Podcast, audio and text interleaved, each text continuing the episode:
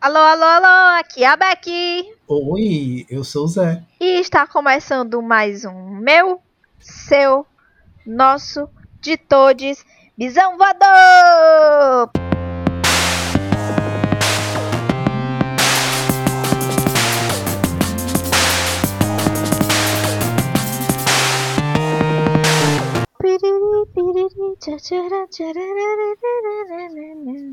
É isso aí. E é um episódio que a gente estava aguardando para fazer já tem um tempo, né? É. Vamos aqui mostrar que nós trouxemos uma convidada maravilhosa, linda, cheirosa, pomposa, mimosa, cremosa, tudo de bom. Talita, por favor, meu amor, se apresente para as pessoas. Meu Deus, é a melhor apresentação que já fizeram de mim na minha vida inteira. Muito obrigada.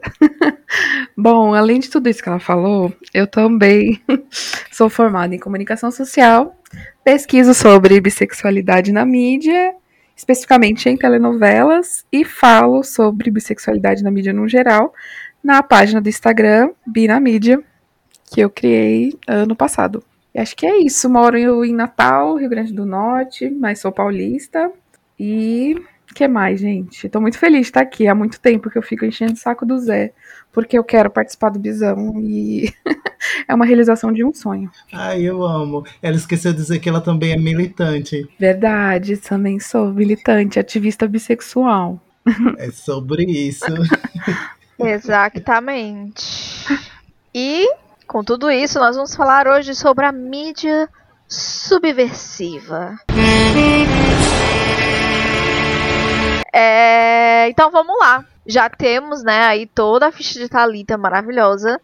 E aí, Thalita, vamos ter que perguntar para você, que a gente gosta de perguntar para todo mundo, porque todo mundo tem vivências diferentes e tudo mais. Você sabe como é que funciona e você sabe que eu vou perguntar, que é como foi a sua saída do armário? Bom, vamos lá. Eu fui sair já meio mais velha, entre aspas, né? Não foi na minha adolescência nem nada assim. Já foi quando eu tava na minha primeira graduação, já no sei lá, segundo ou terceiro ano. E eu demorei um bocado para aceitar que eu era bissexual. Eu, mesmo depois de começar a ficar com, com mulheres, eu ainda fiquei um tempo negando e falando que eu era hétero, que ficava com mulheres só de brincadeira, né? Bi de balada. E, e aí eu tinha umas amigas bissexuais que ficavam, né? Então, você não é hétero. E depois de tanto negar, eu consegui né, dizer sim, é verdade, eu sou bissexual. Mas isso eu já tinha, sei lá, uns 21 anos, 20, 21. Não parece, mas eu sou meio, né, mais velha também. Então, faz muitos já, anos já que, que isso aconteceu. Faz tempo que eu tive 20, 21 anos. E, e foi isso, assim, para mim foi um processo interno muito difícil, apesar de fora ter tido muito apoio para que isso acontecesse. Mas para mim, internamente, foi muito difícil de aceitar. E foi mais ou menos isso. E aí, já muitos anos depois que eu fui contar pra família e tal. Mas para mim e pros meus amigos foi nessa época, quando eu tinha os 20, 21. E já estava na faculdade. Thalita, tu falou aí no começo que é formada em comunicação e que pesquisa bissexualidade especificamente em telenovelas e tal. Inclusive, eu dei uma olhada no que tu ia defender do TCC e achei massa. E já que né, a pesquisa era sobre bissexualidade, no caso em telenovelas, como é que tu percebe a importância de representatividade nas mídias? Então, eu obviamente falo muito né, sobre isso sempre que eu posso, porque eu realmente acho que é muito importante é, representatividade, não só bissexual, né, mas representatividade dos grupos minoritários no geral, porque é importante que a gente tenha o papel que a mídia cumpre na sociedade, um papel regulador e que também tem grande influência na formação dos indivíduos, do imaginário social. Então, ela tem um poder muito grande na disputa de poder mesmo e na influência nas pessoas, seja em vários aspectos. Então, quando a gente fala, né, como que um determinado grupo é representado na mídia, e principalmente na mídia de massa, como a telenovela, que é o principal produto de entretenimento do Brasil, ainda hoje, é muito importante para a gente entender também como as pessoas vão formar suas opiniões ou parte das suas opiniões sobre aquele grupo. Então, quando a gente vê né, constantemente a bissexualidade sendo apagada, ou mesmo apenas sendo mostrada de forma estereotipada, é, isso tem um grande reflexo na forma como as pessoas também vão, vão lidar e vão pensar sobre a bissexualidade. Então é muito importante sim a gente debater bissexualidade na mídia, representatividade, o poder que a mídia tem, e principalmente eu né, pego muito esses exemplos de mídia de grande, de grande alcance, né? Porque eu acho que são, principalmente no Brasil, que nem todo o país tem acesso à internet, por exemplo. É, a gente vive numa bolha que acha que todo mundo tem internet, todo mundo assiste Netflix, mas não é verdade. Por isso que eu acho que é muito importante que a gente estude também, né, como esses, esses grandes veículos, esses grandes produtores de entretenimento estão representando no caso, né, a bissexualidade, mas também outros grupos. É sobre isso, né, sobre como ver a bissexualidade na mídia e tal.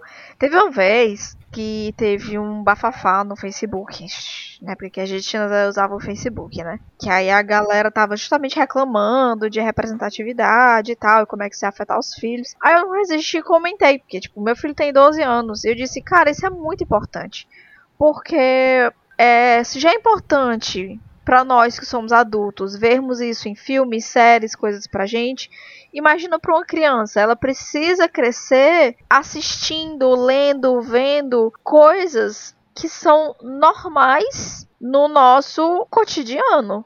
Ao invés delas simplesmente crescerem dentro de uma bolha onde você simplesmente está preso em filme, série, desenho animado, o que for, que é só pessoa branca, cis, hétero, o tempo inteiro. Então, quando você vai crescendo e você não tem essa representatividade, no máximo gay chaveirinho, é muito complicado.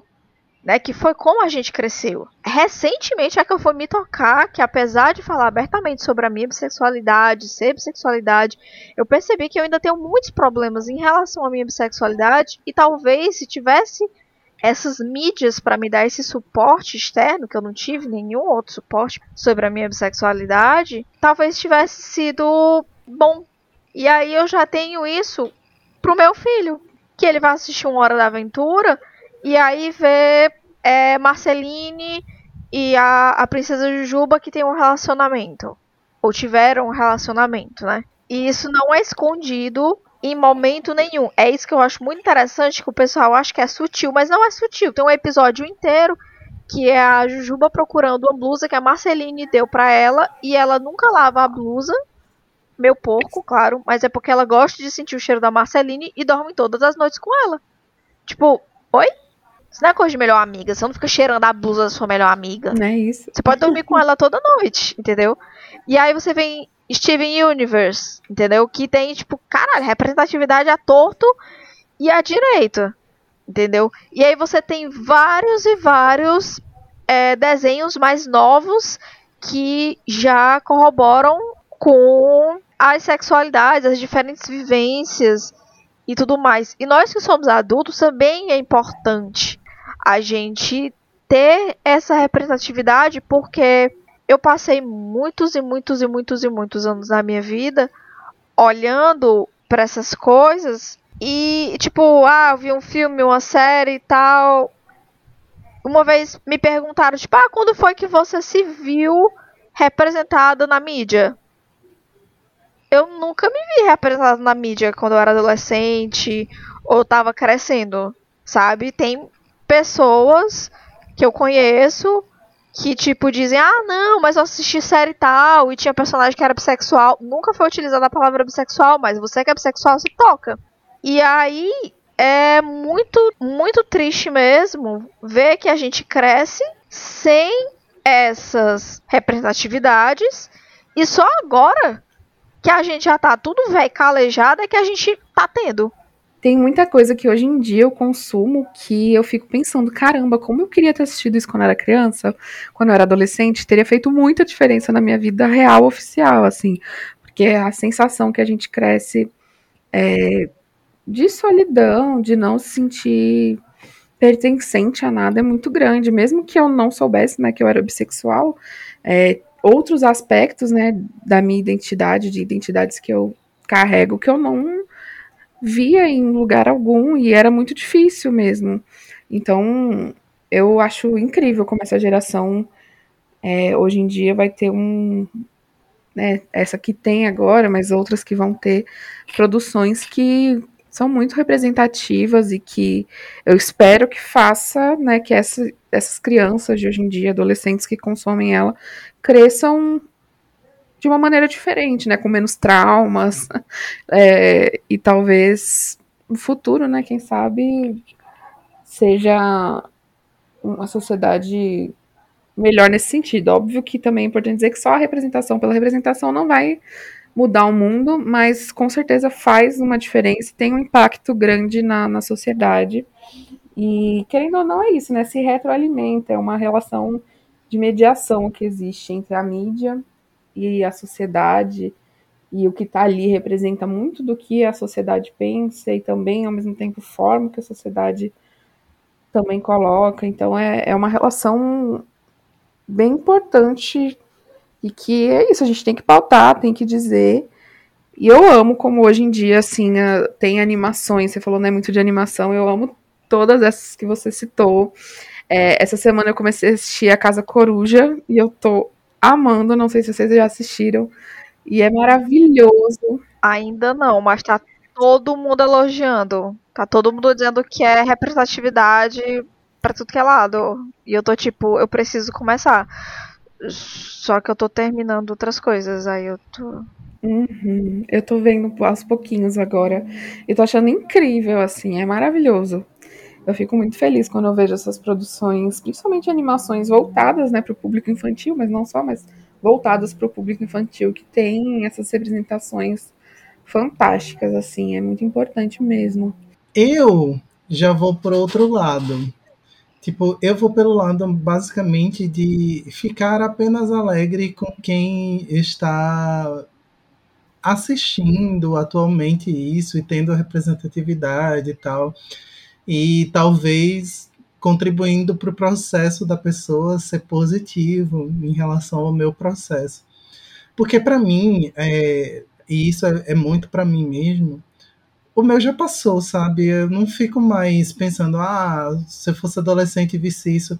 Até porque quando a gente para para pensar em bissexualidade, ou qualquer pessoa que for monodissidente, você vai ser obrigado o tempo todo a escolher um lado, entre aspas, né? Então, mesmo que você tenha as referências e as referências sejam positivas, aqui fora as pessoas leem como elas querem ler.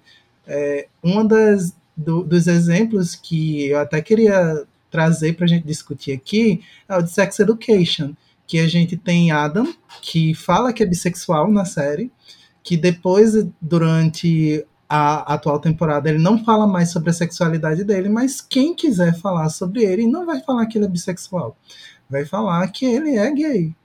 É como vem o pessoal que fica né, utilizando termos pejorativos e tal para meio que chamar ele de gay no meio da série, mas ao mesmo tempo ele poderia continuar defendendo o que ele já tinha dito uma temporada antes, né?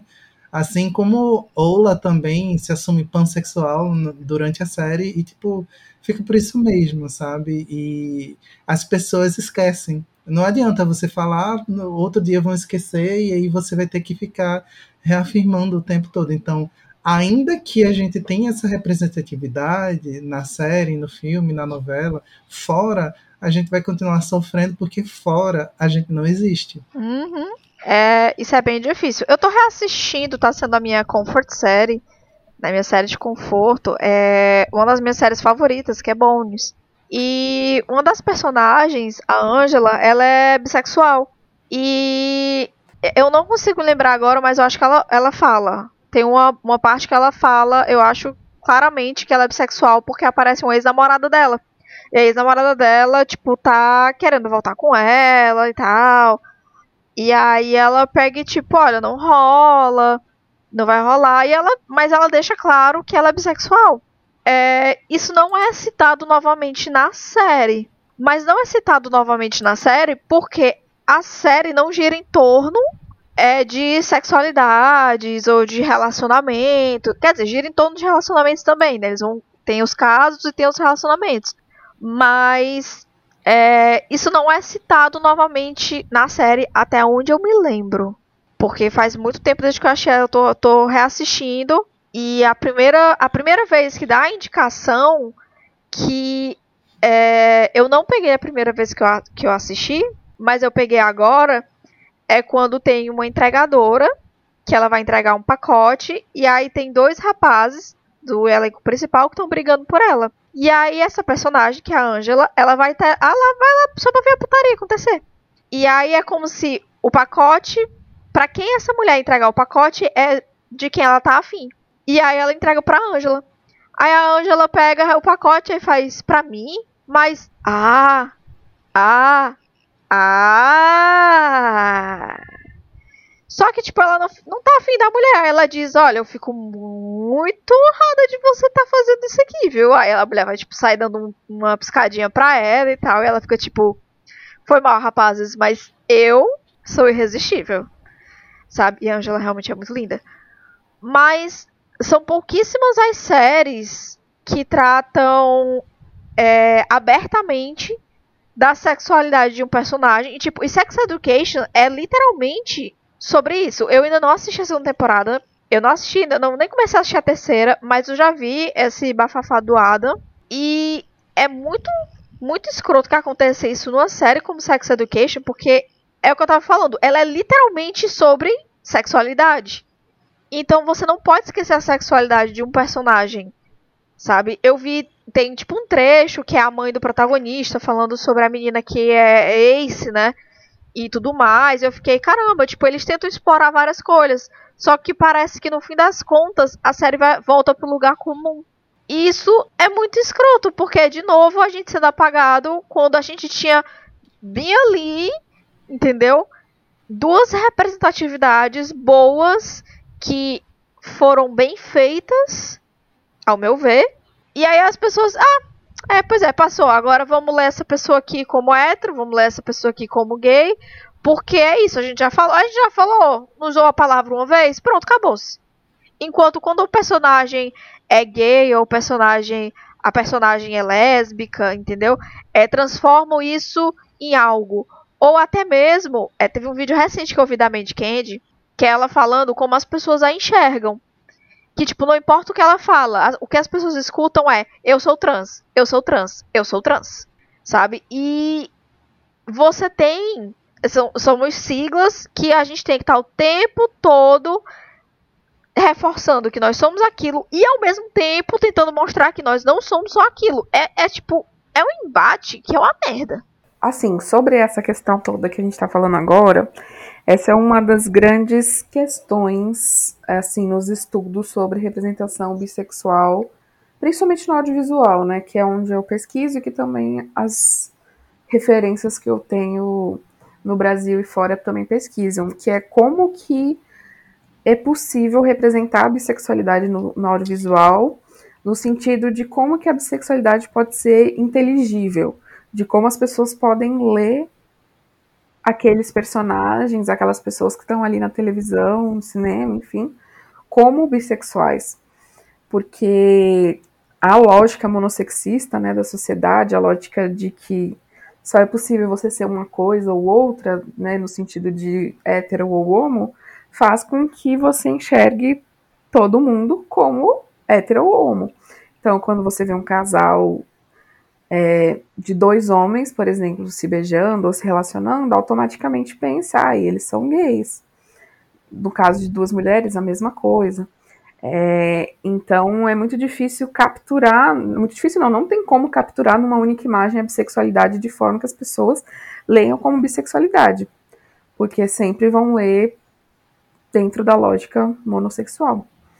Então é muito difícil de a gente pensar, então como que é possível, através de imagens, representar a bissexualidade. Ou se é possível. Porque o recurso que geralmente utilizam para representar a bissexualidade já que numa única imagem, né, se ter só duas pessoas, você não consegue ler a bissexualidade, a única forma é representar a pessoa que seria bissexual se relacionando ao mesmo tempo com mais de um gênero, e aí isso sempre acontece ou através de traição ou através da não monogamia. O que não é um problema se você, né, enfim, não tem as pessoas, cada um faz o que quer com a sua vida, se gosta de ficar com várias pessoas, se é não monogâmica, acho ótimo, mas no sentido da bissexualidade acaba sempre se reduzindo a isso. Só que quando a gente vai falar de imagens, querendo ou não, é a única forma que realmente apareceria uma bissexualidade. Só que o problema é que a lógica monossexista e o apagamento bissexual é tão profundo que mesmo nesses casos em que aparecem personagens é, traindo ou em um relacionamento não monogâmico, ainda assim as pessoas não leem esses personagens como bissexuais. Nas telenovelas são muitos exemplos disso, de personagens que é, estavam em um relacionamento, aí teve a traição, até acabaram no meio de um triângulo amoroso, mas mesmo assim as pessoas viram esses personagens como ex-gays, ou ex-lésbicas, ou ex-héteros. Várias reportagens de jornais sobre personagens bissexuais de novela falando que eles voltaram ao armário, por exemplo, no caso de personagens que começaram em um relacionamento afetivo e depois é, foram para um relacionamento considerado hétero. Então é muito difícil de pensar na imagem, né? Como imageticamente se, se representa a bissexualidade por conta desse apagamento e monossexismo. E aí a gente vai para discutir o discurso, né? Na, como que vai ser, então, talvez através da fala que a bissexualidade vai estar presente. E aí é o que entra quando eu, eu, pelo menos, falo muito sobre isso, de como a palavra bissexual precisa ser dita. Porque é um atraso tão grande que a gente tem é, na questão da representação bissexual e da bifobia e do apagamento bissexual ser muito enraizado, que a gente precisa disso, que é algo que é até bobo, né? Besta, dizer a palavra bissexual. Porque se ela não é dita, é isso. As pessoas não vão ler e não vão entender aqueles personagens como bissexuais. Não vão. E aí, mesmo quando é dito, como no caso né, que vocês falaram de sex education, pode ser que esqueçam depois. Então, o reforço também é importante. Mas assim, eu particularmente no caso de Sex Education, eu gosto ainda, mesmo que na terceira não tenha usado a palavra bissexual. Em nenhum momento o próprio Adam disse gay, ele não, né, não fala nada. Poderia ter dito, poderia, mas ele pelo menos não se contradiz. É a forma como outras pessoas vão fazer bullying com ele. Enfim, eu não vi um, um grande problema, assim, porque eu acho que ainda tem é, muitas abordagens interessantes ainda na terceira temporada. Tem até uma, uma hora que eles mostram lá o vídeo no auditório, sem querer dar spoiler, vou tentar não dar. Eles mostram um vídeo no auditório do, dos estudantes falando várias coisas, e até tem um que fala que, que, que gosta né, de ficar com pessoas de mais de um gênero e tal. E é foda porque né, pessoas gays e lésbicas ou héteros, obviamente, não precisam ficar o tempo inteiro falando. Ah, eu sou hétero, ah, ele é hétero, ah, ele é gay. Porque as pessoas disse uma vez, mostrou uma. Aliás, nem precisa dizer, né? As pessoas já vão entender e vão ficar dizendo isso. E é muito triste, né? A gente ter que ter que pedir ou ter que querer, ou enfim, isso ser algo tão importante da gente querer o tempo inteiro que aquele personagem se diga bissexual, que digam que ele é. Ele já falou uma vez, já deveria ser tipo ponto, sabe? Mas é isso, é muito difícil é, pensar a representação bissexual por conta do monossexismo mesmo e do apagamento bissexual tão grande que, que existe. Porque mesmo dizendo, mesmo mostrando, as pessoas ainda assim não vão falar que aquele personagem é bissexual. E isso dá uma raiva muito grande, porque é isso, a gente sabe, mesmo que não diga a palavra bissexual, a gente sabe, porque tá mostrando aquele personagem se relacionando na trama dele com mais de um gênero, de maneira totalmente consensual, super gostando, se apaixonando por mais de um gênero, e ainda assim vão dizer que ele não é bissexual. Então é muito complicado. É, na pesquisa mesmo que eu né, fiz para o TCC, eu mapeei as personagens bissexuais de novelas e assim, nenhuma diz que é bissexual.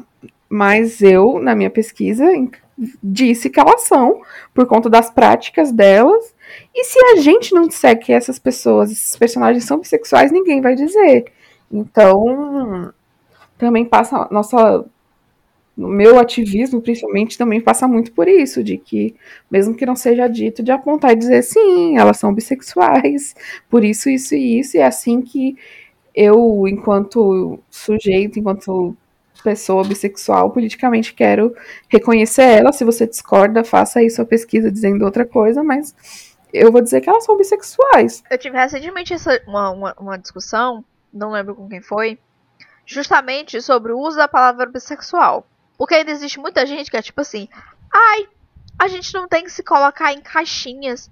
Pra que ficar esperando ela falar a palavra bissexual? Não tá lá mostrando que a pessoa é bissexual. Claro que eu quero ouvir a palavra bissexual. Eu quero ouvir claramente que a pessoa está dizendo eu sou bissexual, porque isso não existe na mídia. Ao contrário de da gente estar tá assistindo um romance e ter o tempo todo esfregado na nossa cara que aquele casal é heterossexual. Ou que, tipo, fulaninho é gay. Porque quando vão fazer um personagem que é gay, fazem eles normalmente, obviamente, bem estereotipado. E quando não fazem ele bem estereotipado, é tipo, você já sabe que ele é gay porque disseram que ele é gay e todo mundo lembra como um personagem é gay ou um personagem é lésbico. Agora, lembrar que o personagem é bissexual, não, porque se ficou com um lésbico, se ficou com outro, gay, se ficou com os dois, ah, você é um traíra. E é muito sobre isso, inclusive com pessoas reais que não são na mídia, que vão ser apagadas porque, enfim, morreram, ou enfim, não morreram, mas estão num relacionamento XYZ. Né? A gente tem exemplos que demos já no Bible, por exemplo, e, por, e tem Marielle Franco, que para mim é um, um, um, exemplo assim mais gritante da pessoa virar para você dizer eu sou bissexual e aí o resto do planeta Terra dizer que ela é lésbica. E eu faço o que vale o que a própria pessoa disse, inclusive gravado para quem quiser ver e ouvir, mas não, porque ela estava num relacionamento sáfico ela sim é lésbica. E eu fico, tá, que legal. Mas aí quando a gente fala de mídia subversiva, a gente está falando justamente desse ponto em que se traz coisas na mídia para gerar uma reflexão que não é dita como, entre aspas, normal. Por exemplo, o pessoal começou a trazer é, discussões sobre vivências de pessoas negras, e aí depois trouxe questões de feminismo, trouxe questões né, de etarismo, como a gente vê, por exemplo, na série Gracie and Frankie, né, que aí são pessoas mais velhas vivendo as vidas delas, como é que é né, esse tipo de vida, o que é que a pessoa pode recorrer, é, como a pessoa se diverte e tal. Isso é um, uma coisa que gera uma discussão, que é uma coisa que também é apagada, né? Que a gente não imagina que as pessoas envelhecem, embora elas estejam envelhecendo na nossa frente. É, a gente falou aqui de Beck, no caso, falou aqui de Steven Universe, falou também de Hora de Aventura, que tem muita discussão importante dentro desse, dessas séries animadas que são feitas para crianças, mas que a gente, enquanto adulto, está assistindo do mesmo jeito, porque são maravilhosas, né? Ele também falou um pouquinho aqui de Sex Education, que também traz várias reflexões, principalmente de gênero e, e sexualidade, que, tipo, forte, forte, forte, forte. Mas tem uma que eu assisti tem pouco tempo, que é Eu, Tô Ela, que eu fiquei passado que além de discutir bissexualidade no, na série, eles também discutem poliamor. Eu fiz, gente, e é tão assim, bem feito até certo ponto, mas é muito legal porque tem todo todo o, o lance da pessoa que é hétero na, na série, né, do homem que é hétero na série, dele olhar assim para a esposa dele saber que a esposa dele tem uma história de vida e, tipo, só porque estava com ele, talvez ela tenha esquecido que era bissexual, mas não, a mulher nunca esqueceu que era bissexual, ela sempre soube que era bissexual. e ao mesmo tempo ele se envolve com outra garota porque eles decidem abrir o relacionamento. A esposa fica curiosa sobre a garota e também acaba ficando com a, com a garota e tipo, tá tudo bem. Né? E vem as crises dele, porque acha que a mulher vai deixar ele, que aquele negócio batido sobre bissexualidade, ela tá sentindo falta de se relacionar com mulheres, então ela vai me deixar. Só que, tipo, ela nunca disse isso pra ele. E aí a menina se acaba é, sentindo um unicórnio da relação, porque parece que ela só tá ali para suprir desejo dos dois, e ao momento que os dois tiverem com os desejos todos contemplados, ela vai ser chutada. E são várias reflexões muito legais sobre justamente esse sistema do que seria um trisal, do que seria um, um poliamor. E a gente não vê assim uma coisa, uma coisa dessa com facilidade e relativamente bem escrita. Você falou de Marielle, é, que infelizmente já morreu, mas em vida né, disse ser bissexual. E só que tem outros casos que eu acho que o maior deles e que me deixa mais revoltada é da Ana Carolina, porque ela tá viva, tem milhares de músicas, de entrevistas ela dizendo ser bissexual, e ainda assim as pessoas insistem em dizer que ela não é. E aí eu fico pensando, né, o nível de delírio das pessoas para querer passar por cima do que a pessoa disse ser. E aí hoje, inclusive, eu tava dei uma leve estressada, porque eu fiz essa semana um post sobre a Cassia Eller, que era bissexual. E, e aí hoje apareceu uma radfem para me xingar, porque na cabeça dela, obviamente, é uma grande lesbofobia dizer que a Cassia Eller era bissexual. Porque a gente está apagando a identidade da Cassia Eller, sendo que a própria, né, dizia ter atração, ter se relacionado, se apaixonado por homens e mulheres. Mas, enfim. E, e, nesse caso, né, que as pessoas já morreram ainda, é isso, a gente tem que se apegar a essas declarações, às vezes que as pessoas disseram. Só que, mesmo assim, quando a pessoa está viva, as pessoas passam por cima de tudo isso para apagar a bissexualidade. E é muito estressante. muito estressante, por isso que, por mais estressantes que seja, né, eu tento muito reforçar e trazer isso à tona, assim, porque se a gente não ficar gritando isso e reconhecendo as pessoas, personagens bissexuais, ninguém mais faz, pelo contrário. Então é uma grande guerra que a gente faz todos os dias contra essas pessoas, porque é, né, apagar a bissexualidade parece um. Não sei. é um negócio muito. Hoje eu fiquei um pouco revoltada com essa menina que apareceu lá no Binamídia para falar atrocidades. Foram literalmente atrocidades que ela falou, que eu fiquei muito chocada. E as pessoas às vezes até duvidam né, que isso aconteça, mas acontece. Acontece muito. Inclusive, esse é um dos pontos que eu uso para justificar o fato de bissexual também, se quiser se chamar de viado e de sapatão. Porque se você está sendo apagado, e aí, pelo fato de estar tá sendo apagado, a sua sexualidade está sendo apagada, né? Que alguém está virando para dizer que você é gay, ou que você é viado, que você é lésbica, ou que você é sapatão, né? E aí você vira e não pode usar o termo que está todo mundo usando com você, como assim? Como assim? Você não usa comigo isso? Você não fala que eu sou isso? É porque eu não posso ressignificar também como homens gays e mulheres lésbicas ressignificaram os termos. Como é que faz? Tá ligado? pois é, né? Tem muitas dessas questões e que tem que ter muita paciência ao mesmo tempo.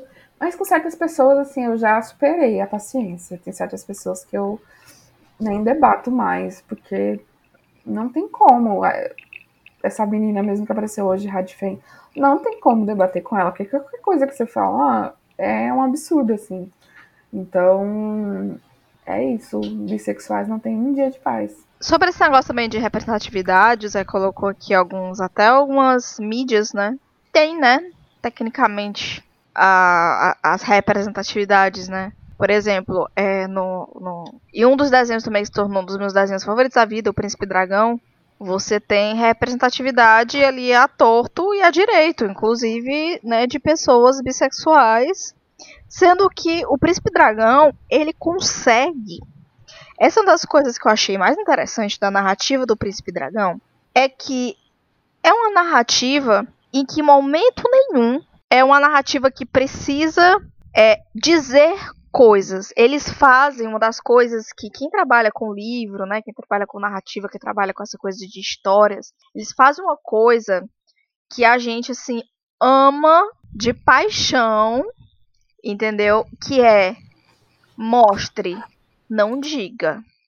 A gente quer que seja dito, a gente quer que seja dito, sendo que o príncipe dragão eles conseguiram dizer sem usar as palavras. Tipo, é, é, a gente não precisa que seja literalmente dita a palavra sou bissexual, sabe? Mas você tem que saber como colocar aquilo dentro da narrativa. E o Príncipe Dragão consegue fazer isso. Que é também uma coisa que eles conseguem fazer na Korra. Eles conseguem colocar as duas personagens, mesmo tendo pouco tempo, né? Porque foram cortando a, a o dinheiro, né? Mas eles conseguem é, mostrar sem precisar dizer. No caso do Cora, o pessoal ficou basicamente dizendo: não, não, não, não. Não, não, não, não. O pessoal teve muito preconceito e aí não quiseram aceitar. Né, o fato de ambas serem bissexuais ou o que for, foi a galera que de repente não quis, sabe? Mas eles conseguem, os produtores, eles conseguem mostrar sem dizer tá ali o tempo todo. Se você assistiu pela primeira vez e você não percebeu, reassista Korra. Dessa vez, prestando atenção na relação entre a Asami e a Korra, que você vai ver que tá tudo ali. Porque entre elas e o Mako, tá muito claro. Por quê? Porque as pessoas sempre vão prestar atenção nos relacionamentos que são héteros. Sempre. Isso, é, isso eu percebi que é um fato. Tem um relacionamento ali que é eles vão prestar super mega atenção. Mas se for fora do. For, fora dessa heterossexualidade, quase que não sai. É, é, as pessoas parecem que perdem. Assim, tipo, né? Sendo que tá lá, tá tudo lá. O relacionamento delas com o Mako, o relacionamento das duas, sabe? Tem aquela química, tem, tem aquela. Tem, tá, tá tudo ali. Só que as pessoas precisaram que fosse lá dito teve a série Loki, agora que a Disney não permitiu, provavelmente, dizerem a palavra é, bissexual em tela, mas estava tudo ali. As cores usadas na cena, as conversas, sabe? E muita gente odiou esse episódio. E a desculpinha é: ah, porque esse episódio não acontece nada acontece Deus, acontece o caralho de coisa desse episódio pro povo vir me dizer que não acontece nada nesse episódio. E é um episódio de construção de personagem e construção de relacionamento, que é entre os dois. E aí o, o, pessoal vem reclamar. E a cena e, e, nós que somos bissexuais, né? Eu não sei vocês, mas eu sinceramente quando foi naquela cena, eu já tava me tremendo todinha. Porque as cores, sabe, a conversa, tudo, é lindo, entendeu? Sendo que, como a Disney não deixou usar a palavra, é, os produtores, assim que acabou o episódio, que lançou o episódio, se você correr no Twitter, aonde foi, qualquer rede social, foi a galera todinha dizer: eles são bissexuais, sim! Yeah! Lançamos! Loki bissexual! Eles não precisavam ter dito. Só que a emoção foi tanta que eles se sentiram na vontade, eles quiseram lá falar e, deixar gravado em todas as redes sociais. Tá lá gravado em todas as redes sociais. É, é, Loki é bissexual. E por Loki eu incluo todas as versões do Loki. Então é, é aquele negócio, você não precisa usar as palavras, mas você precisa falar sobre aquilo. É, sobre o, o rolê que tu falou aí de Asami e Cora, eu não sei também se tem a ver com o que é que o pessoal está ambientado com o que é um flerte.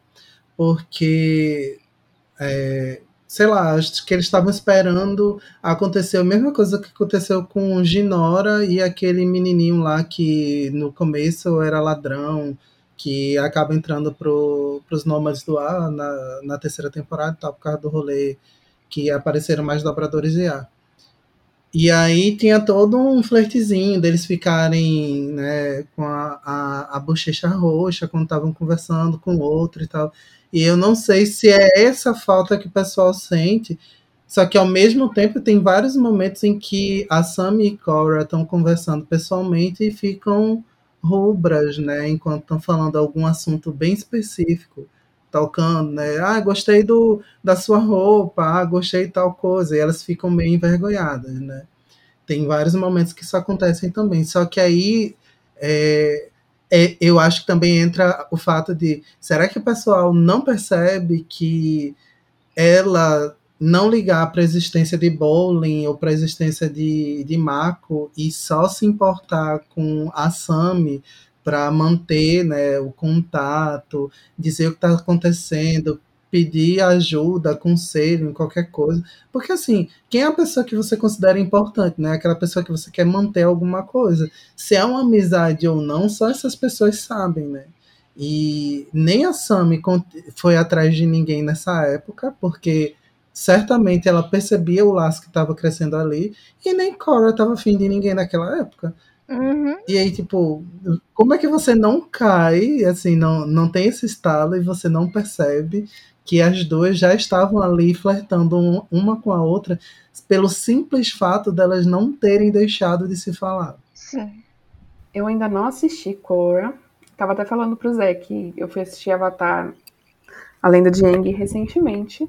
É, quando era criança, enfim, assisti um outro episódio, mas fui assistir de verdade mês retrasado, eu acho. E amei, maravilhoso, tudo para mim. Só que Cora ainda não consegui assistir, mas né, sei dessas questões que vocês falaram. E, e deveria, né, ser óbvio não ter que falar. Eu adoraria que não precisasse, mas eu sou muito defensora de dizer a palavra bissexual, no caso, né, dos personagens bissexuais porque é isso, se tem dificuldade para entender aquele personagem como alguém não heteronormativo, né? De sequer alguns considerarem que duas personagens femininas estão se relacionando de alguma forma, imagine chegar no ponto de pensar que aquela personagem é bissexual. O máximo que aconteceria seria pensar, ah, sim, elas estão se relacionando, então ela é lésbica. O máximo que aconteceria seria isso. Chegar na, né, na, na ideia dela ser bissexual é muito mais difícil. E sem a palavra é quase impossível que boa parte do público pense nisso. Porque é isso, a bissexualidade não é considerada uma possibilidade quase nunca. Por isso eu defendo muito, assim, a palavra bissexual tem que estar gritada, dita, assim, berrada, e aí óbvio que eu espero que um dia não precise mais disso, que as pessoas entendam, vendo duas pessoas juntas, que aquelas pessoas podem ser bissexuais. Não pensem logo de cara que elas são monossexuais, né? Que elas são hétero ou homo. Que a bissexualidade seja, na verdade, a primeira opção a se pensar, né? Porque eu acho que é muito mais certo ser partido mais amplo, que aquelas pessoas, aqueles personagens são bissexuais até que se prove o contrário, do que pensar logo de cara limitar aquelas pessoas a ser gay ou ser hétero, né? Porque faz muito mais sentido do que o contrário. Pois é, mas aí o que Beck falou, e acho que entra também ah, o que tu falou em relação a. Ah, não precisa falar, mas ao mesmo tempo fale. Porque sim, é, eu entendo os dois lados. Eu entendo que é importante você dizer a palavra.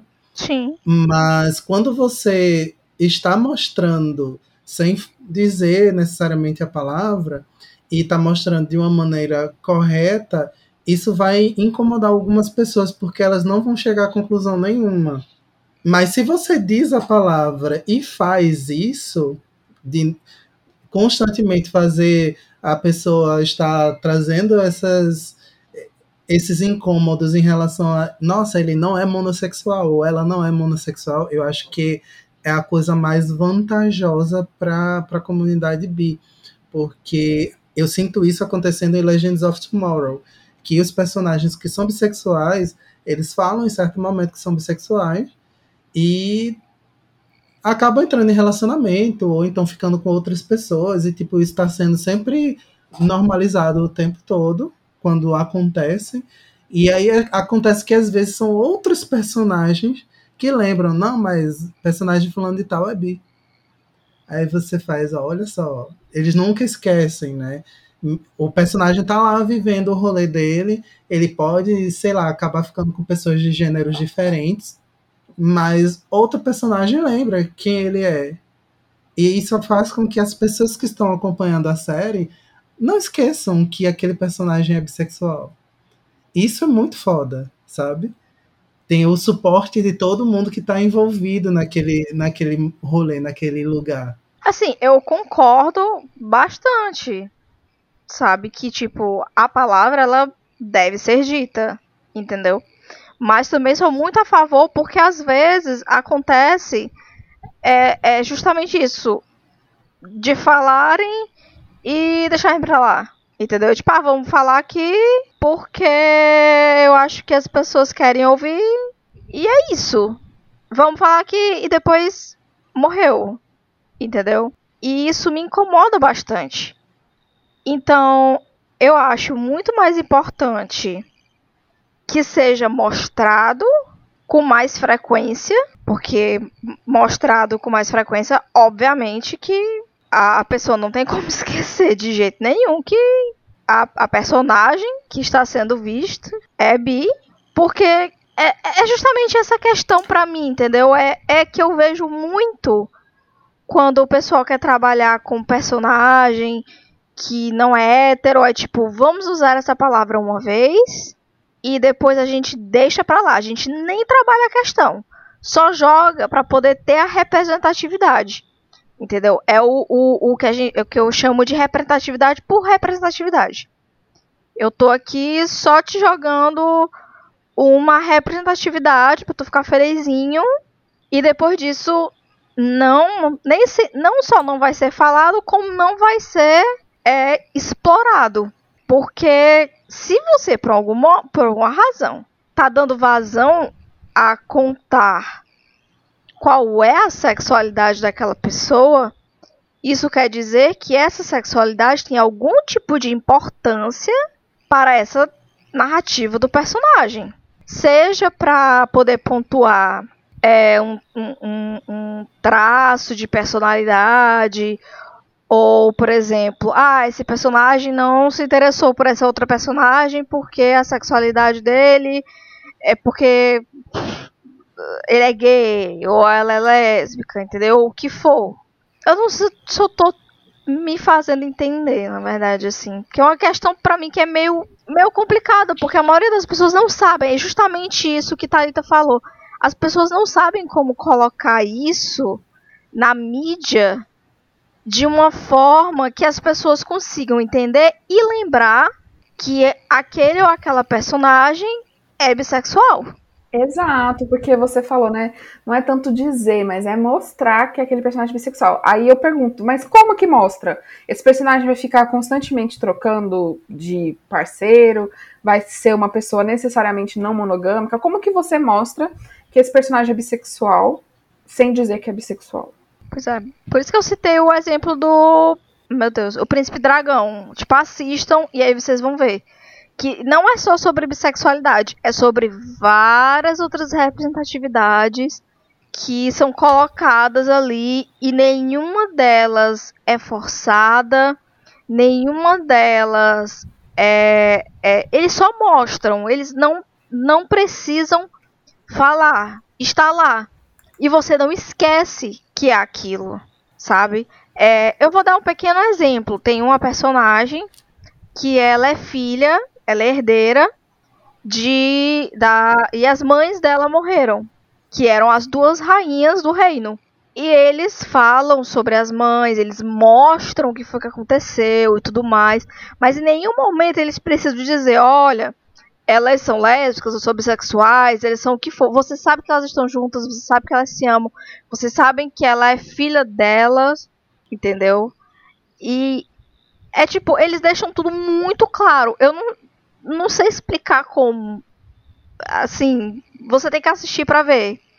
Para mim, eles conseguem deixar tudo muito claro sem precisar ficar batendo na tecla, ó. Isso aqui. É isso aqui, viu? Esse aqui não esquece. Sim, não, eu acho, eu concordo super que é completamente desnecessário ter que ficar. Deveria, né, ser completamente desnecessário ter que ficar batendo na tecla. Porque, pô, ninguém precisa ficar batendo na tecla que um personagem é hétero. Então, eu gosto muito também quando tem essas, essas obras que você sabe. Você vendo, você sabe. Só que eu acho que quando a gente discute a bissexualidade, é um passo atrás, porque é isso, né? As pessoas não vão mesmo pensar na bissexualidade, vão parar no, na monossexualidade, pensar que aquelas personagens são lésbicas. Uhum. Então eu acho que é muito uma combinação das duas coisas, da, da imagem com o discurso, e aí é o que eu falei, né? Não queria precisar ter que ficar sempre reforçando bissexual, bissexual, bissexual. É, porque é isso, você já disse uma vez, você tem que lembrar, porque quando se tem uma obra que é, sei lá, tem um personagem, o protagonista é gay, mas não é sobre a sexualidade dele. Ele disse uma vez, ou se relacionou, mostrou ele com alguém uma vez, as pessoas vão saber que ele é gay a obra inteira, mesmo que ele, a obra seja sobre, sei lá, ele sendo um agiota. Vão lembrar que ele é gay, porque ele já falou isso uma vez. Agora, quando é bissexual, não vão lembrar ou vão esquecer. Mas assim, eu acho que né, dependendo do, da obra, dependendo do que for, depende muito do, do, do, contexto geral, assim, combinando, dizer a palavra bissexual pelo menos uma vez e combinar com um contexto que né, mostre uma vida que não seja heteronormativa de alguma forma, ou enfim, já ajuda, mas eu acho que é muito uma combinação das coisas, mas é muito difícil, essa é que é a grande questão que eu espero conseguir continuar estudando agora, sobre representação bissexual, sobre é, inteligibilidade bissexual no audiovisual, porque é muito difícil. É, e aí você discute como vai ser representado, mas você também tem que pensar como que as pessoas enxergam aquilo, discutir a estrutura monossexista, porque tá tudo ligado ali, né? Exatamente. E ainda nessa, nessa coisa do, da imagem, do, de como você mostra, né? É, às vezes a gente também tem que lembrar que muito, muitos, muitas produções elas dependem de, do local onde elas estão sendo feitas, né? Por exemplo, Thalita falou de A Casa Coruja. Nunca vai ser dito que Luz é bissexual. Assim como nunca vai ser falado que um personagem na Disney é gay ou lésbica. Lésbica, no caso. Porque a Disney vem de um, é, vem de um local extremamente, né, é, não vou chamar mais de retrógrado, porque eles mudam muita coisa para pra, as pessoas né, cons, continuarem consumindo, mas que a maioria das pessoas que utiliza ainda e que recorre à mídia ainda está é, nesse local né, conservador, nesse local de ver coisas mais, entre aspas, que eles chamam de normais ligados à família tradicional, fecha aspas. E Luz é trabalhada como uma personagem bissexual. Quem é bi, quem é pan, entende de cara, mas quem não é, diz que Luz é sapatão, diz que Luz é lésbica. E o que é que eu posso. Ontem eu estava quase entrando na discussão com amigos que disseram que Luz era uma sapatão maravilhosa que estava numa série animada da Disney. Eu respirei fundo, coloquei na cabeça, vale a pena discutir? Aí eu, não, não vale a pena discutir. Vou perder tempo. Então vou deixar por isso mesmo. Porque às vezes não vale a pena discutir com algumas pessoas. Não vale a pena você mostrar porque o monossexismo ele é tão tão enraizado na cultura que as pessoas não conseguem de jeito nenhum perceber que existem pessoas bissexuais e que elas estão sendo representadas o tempo todo em vários locais, de uma maneira errada às vezes, mas estão sendo representadas também. Não às vezes, né? A maioria das vezes de uma maneira errada. Mas estão sendo representadas ali, mas tipo, não pode. Ou é gay ou é lésbica, ou é hétero. É. Exato. E é isso. Assim, é, eu tô falando um negócio da Disney e eu me lembrei que, tipo, toda vida que a Disney agora vai lançar um filme, uma série nova, Não sei se vocês já repararam, né? Agora sempre sai a primeira representação LGBTQIAP+, da Disney. Aí você fica... Não. Tanto que foi um bafafá quando saiu live action da Branca de... Da Branca de Neve, é ótimo. Da Bela e a Fera.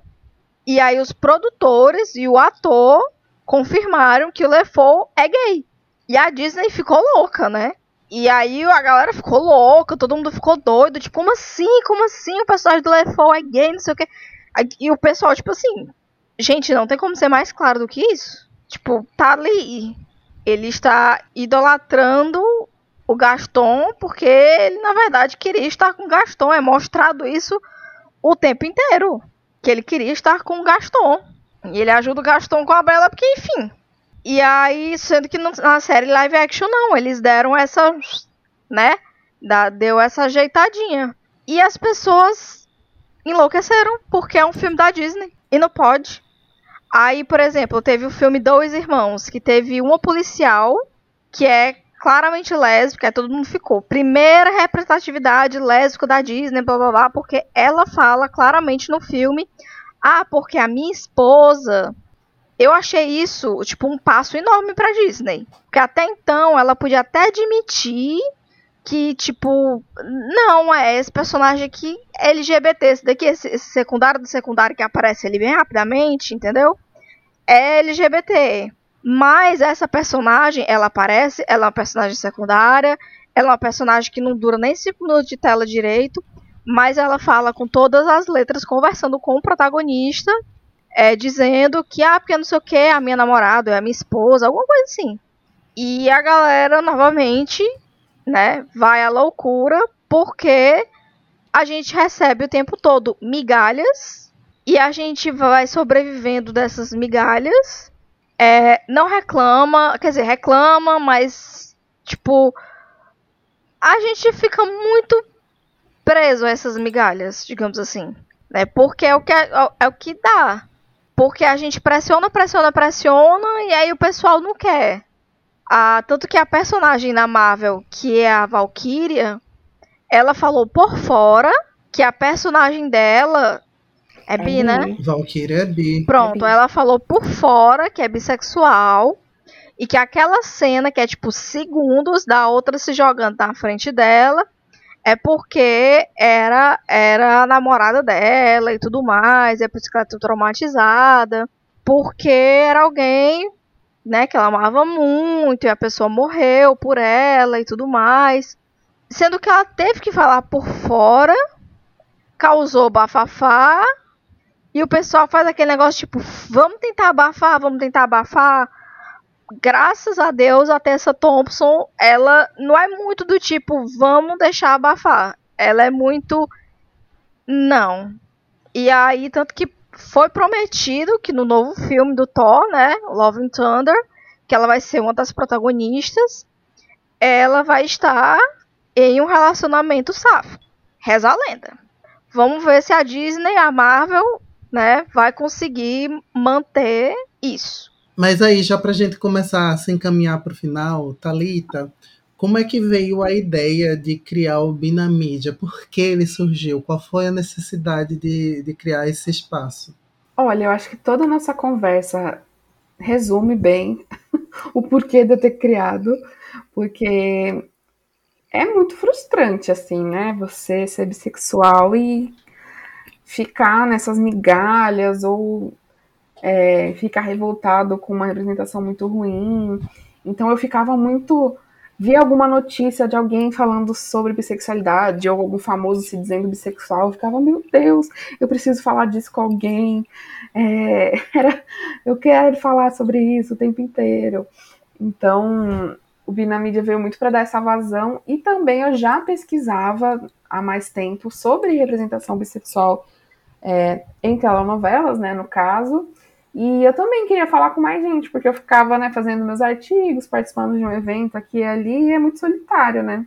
E aí eu queria, tipo, falar sobre isso com mais gente, expor meu trabalho, minha pesquisa também, e criar essa rede para falar sobre isso, porque eu ficava desesperada para ter alguém para falar sobre um filme que eu assistia que tinha um personagem bissexual, ou que tinha alguém que eu achava que era bissexual e eu queria falar com alguém sobre aquilo. Então veio muito para dar essa ter esse espaço assim, para eu falar sobre isso também para outras pessoas que quisessem, né, falar sobre isso. E tem sido um, um espaço muito bom assim para mim, no sentido de me fazer bem mesmo. Não é meu trabalho nem nada disso, é mais quase um hobby para me ajudar enquanto na vida assim, né, para a gente acordar melhor mas também até na minha pesquisa, porque eu conheci muita gente e, muitos, muitas outras obras e muita coisa a partir do Binamid, então me ajuda em todos os aspectos possíveis e imagináveis. Mas surgiu muito disso, de eu me sentir muito sozinha e queria ter um lugar para falar com mais gente. Arrasou. E aproveitando que você falou sobre isso, faça o seu merchan. Bom, eu acho que eu fiz o programa inteiro, mas vamos fazer um pouquinho mais. Sigam Binamídia, arroba Binamídia no Instagram. Lá eu falo de série, de filme, de novela, de famoso, de livro. O que puder imaginar que tiver um bissexual, eu tô falando. Né, que eu consiga ter tempo também, né, para assistir e ver, que nem sempre dá, mas quando eu tenho tempo eu vejo e falo sobre isso lá. E várias desses, dessas obras que a gente falou eu já fiz post, então tem post de Sex Education, de Steven Universe, tem de várias novelas, enfim, tem de muita coisa. E, e é isso, sigam lá. Também tem no link lá da Bill tem a minha monografia, que é a minha pesquisa, que eu estudei mais especificamente e mais profundamente sobre personagens femininas bissexuais nas novelas brasileiras. E muita coisa ainda vai vir por aí. Mestrado está chegando e também tenho muitos posts em mente para fazer, porque tem muita obra para falar sobre, bem ou mal, mas tem muita obra para falar. E é sobre isso. E agora vamos encaminhando, né, para aquele momento maravilhoso que todo mundo ama, que é o Wi-Fi. Tururu. Começa, Zé. Mas vamos lá. A minha dica vai ser o novo livro de Vitor Martins, que é o Se a Casa 8 Falasse. É, essa daqui, finalmente, não é uma história sobre amor, como se não fosse uma história legalzinha, fofinha, porque é também, mas é uma história que vai narrar três momentos diferentes da Casa 8, que fica na cidade de Lagoa Pequena, que é uma cidade fictícia, é muito legal porque os momentos são bem interessantes, são anos específicos que eles estão vivendo. Um no início dos 2000, o outro no início né, dos 2010 e a outra pessoa no início dos anos 2020. Então a gente tem todo, toda essa questão de mudança de década e o que é que as pessoas estão vivendo no, no rolê. É, inclusive, se vocês quiserem também dar uma conferida, tem uma playlist de cada um dos personagens Ai, protagonistas da série no Spotify. É só procurar como Greg Casa 8, Ana Casa 8 ou. Ai, Victor Martins é maravilhoso, né? Tô doida pra ler. é, eu acho muito legal. É muito, muito, muito, muito, muito legal. Hoje leia que eu, estou, que eu, eu tô terminando, mas eu amei. Amei, amei. Amei, amei, amei. Né? Eu vou dar uma indicação que eu lembrei. Que o que é hilário, porque é o livro que eu tô lendo.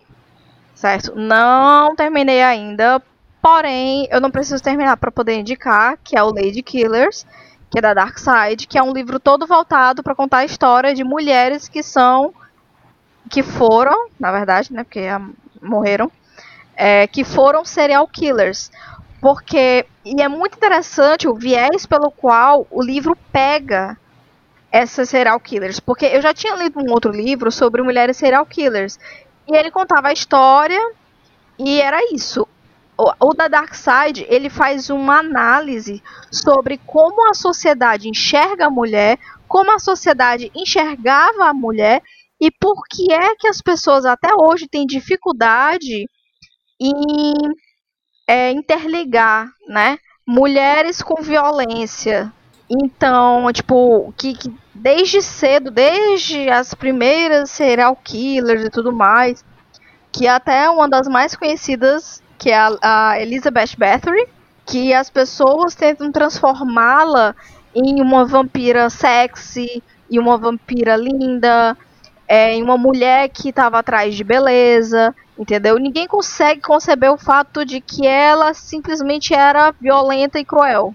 Ela tinha que ter esses outros aspectos para poder justificar a matança que ela cometeu, sabe? Então é muito, muito, muito, muito interessante. Se você tiver a oportunidade de ler Lady Killers da Darkseid. E agora é a sua vez, Talita, por favor, sua indicação. Então, gente, eu vou indicar um evento que vai acontecer ainda esse ano. Mais um evento bissexual, porque eu só falo sobre isso. que é o Senabi, primeiro Senabi, que é o Seminário Nacional de Estudos Bissexuais, que vai acontecer no dia nos dias 1, 2 e 3 de dezembro, online. E vai ser um seminário que vai ter várias mesas maravilhosas com pesquisadores sobre bissexualidade, é, pesquisadores brasileiros sobre bissexualidade, com o tema, inclusive, 30 anos de estudos bissexuais no Brasil, porque nós já temos 30 anos aí de pessoas brasileiras pesquisando sobre bissexualidade. E vai ser um evento, evento lindo, está sendo organizado pelo GAEBI, também por outras pessoas é, que participam né, do GAEBI, inclusive eu. E ele está sendo organizado em conjunto com a UFRN, a Universidade Federal do Rio Grande do Norte. E vai ter certificado, vai ter tudo. Em breve vamos ter mais informações lá no Instagram do evento, que é arroba cena underline underline bi, cena bi, com S, né, de seminário.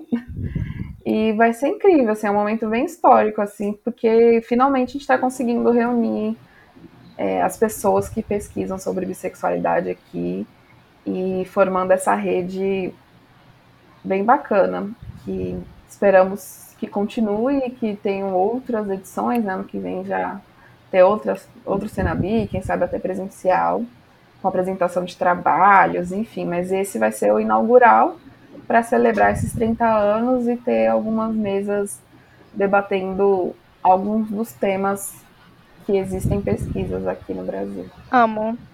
E é isso, pessoal. Mais um episódio chega ao fim. É, não se esqueçam de seguir Thalita nas suas redes sociais, porque o trabalho dela é incrível, maravilhoso, tudo de bom, certo? Não se esqueçam de seguir a mim e ao Zé nas nossas redes sociais. E também que o Bisão Podcast está em todas as redes sociais como Bisão Podcast. E nós temos o nosso próprio site. Nós vamos estar aprontando umas novidades. E se vocês quiserem mandar mensagens pra gente, vocês podem mandar pra gente pelo Twitter, pelo Instagram. Vocês podem mandar por onde vocês quiserem, inclusive para o nosso e-mail, que é contato arroba bisãopodcast.com. Repetindo, contato arroba bisãopodcast.com.